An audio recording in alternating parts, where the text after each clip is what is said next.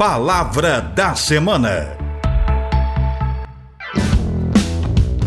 Olá! A palavra da semana é um dos termos que são pesquisados e compartilhados na web. A palavra desta semana é Taiwan está em evidência por conta das manobras militares que a China está realizando após a visita da presidente da Câmara dos Representantes dos Estados Unidos da América a Taiwan. Taiwan é uma pequena nação composta por uma ilha principal e diversas ilhas menores. Seu primeiro nome foi Ilha Formosa, dada por portugueses nos anos 1500, por causa de sua beleza.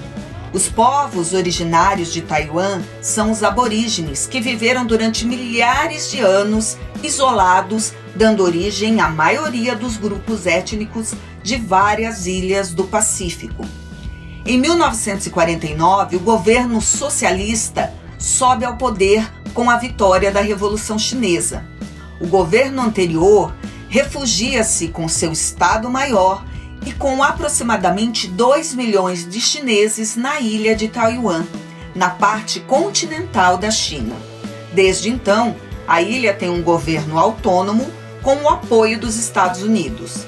Taiwan tem seu próprio presidente mas essa pequena nação não é reconhecida pela China. Entre os dois governos existem tensões com constantes ameaças de ataques pela China. O país é uma democracia semipresidencialista com sufrágio universal, ou seja, todos os adultos têm o direito de votar e serem votados.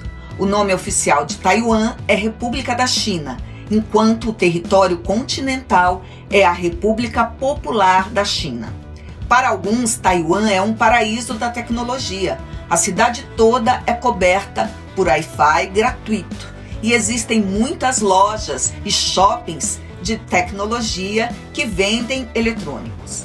E reflete comigo. Vivemos num mundo muito complexo, cheio de vieses, os processos de globalização, as migrações, o próprio crescimento da internet e da web certamente impactaram o jeito de fazer política, ser cidadão, pensar o global e o local.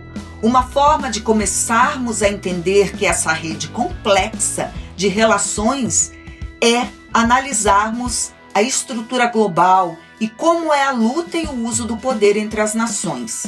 O poder pode ser entendido como uma prática social que tem constituição histórica heterogênea em constante transformação. O poder está em todo lugar, nos provoca e nos atravessa. É ação sobre ação que produz simetrias e assimetrias. E deixo a pergunta: será que toda forma de poder é uma forma de morrer por nada? Toda forma de poder é uma forma de morrer por nada. Forma de conduta se transforma numa luta armada. Oh, oh, oh. E a história se repete, mas a força deixa a história mal contada. Tada, tada, tada, tada, tada, tada, tada, tada, tada, tada, não. Se tudo passa, talvez você passe por aqui e me faça. Palavra da semana.